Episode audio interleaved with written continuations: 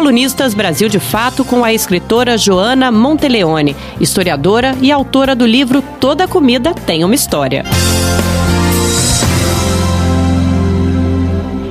Outro dia vi um vídeo de uma apresentação na varanda na Itália. A moça tocava acordeon e cantava Bandeira Rossa, canção tradicional do repertório de músicas de esquerda do mundo. A letra foi composta por Carlos Tuzzi em 1908 e marca a luta dos operários italianos pelo comunismo e pelo socialismo. Como muitas outras canções de protesto, ela foi escrita em cima de uma melodia tradicional dos camponeses da Lombardia. Outra canção tradicional, Bella Ciao, também foi escrita da mesma maneira, usando uma tradicional canção das colhedoras de arroz. No Brasil, temos muitos exemplos de cantigas de trabalho, entoadas por camponeses ou operários em serviço. Dentro da história da alimentação, poucos são os estudos sobre a relação do trabalho com os alimentos. A ênfase dos estudos costuma ser na gastronomia, na história das receitas e na origem dos ingredientes.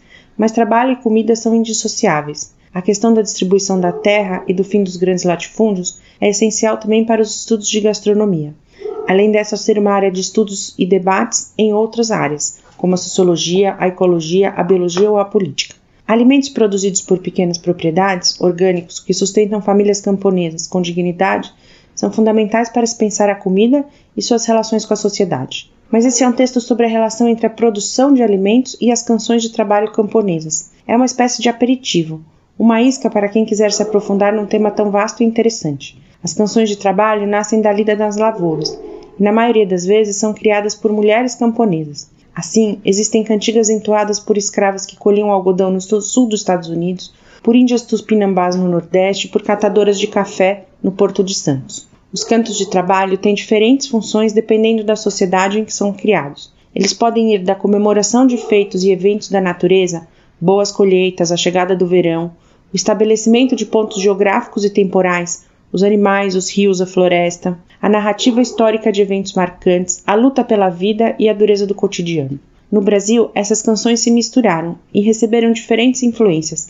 Antigas canções indígenas receberam letras em português, cantos africanos também. Novas letras e músicas foram sendo criadas conforme o tempo e a necessidade. O escritor paulistano Mário de Andrade recolheu e escreveu sobre os cantos de trabalhos em suas muitas pesquisas sobre o folclore. Para Mário, em 1929, existiam poucas cantigas coletivas, mas ao longo da vida ele recolheu muitas canções tradicionais e populares, mostrando que essa era uma vasta área no Brasil. Encantou-se, curioso, em procurar uma conhecida canção de carregadores de piano, muito comum no século XIX, bastante ritmada, e fez o seguinte comentário publicado numa revista da época. Até faz pouco tempo, na Bahia, no Recife e no Rio, contam que os carregadores de piano cantavam junto uma melopéia ritual quando transportavam um instrumento na rua. Diziam que era para não desafinar. Essa música se perdeu. Mas entre os cantos de trabalho que ele recolheu para suas pesquisas estavam as cantigas referentes à abertura dos trabalhos de moagem na cana-de-açúcar nos engenhos do Nordeste. Uma delas dizia assim: Mantive aqui a grafia adotada pelo escritor para registrar a letra da canção. Depois de muita cana caiana, muito doutor se formou. Vou aprantar a caiana para me formar em doutor. Outra canção falava de amor, enquanto os trabalhadores pegavam pesado na moagem. Essa noite tive um sonho, sonho de muita alegria, que me casavam à força com quem eu muito queria. Entre muitas canções de trabalhos, tem uma história também nos dias de hoje. Elas se transformaram em cantigas de criança. As trabalhadoras, tendo que levar as crianças para o campo ou armazém, ou mesmo para a moagem da cana ou para a secagem dos grãos de café, secavam e distribuíam às crianças que aprendiam as, as melodias. Os ritmos marcavam o trabalho.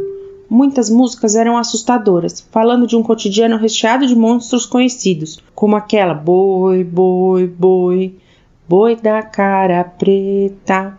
Pega essa criança que tem medo de careta. De ausências, como aquela Dorme, nenê que a cuca vem pegar. Mamãe foi pra roça e o papai foi trabalhar. Ou do próprio trabalho das mães. Olê, mulher rendeira, olê, mulher rendar. Tu me ensina a fazer renda que eu te ensino a namorar.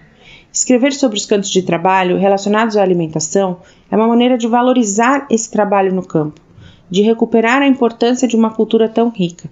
O canto serve como uma maneira de amenizar um trabalho pesado, Muitas músicas e formas de cantar nascidas nas plantações foram incorporadas pela indústria fonográfica, como foi o caso do blues americano, que, dos campos de algodão, ganhou o mundo e tornou-se uma marca da cultura negra, o blues. Cantar no trabalho, no campo ou na cidade é uma forma de sobreviver, resistir e criar.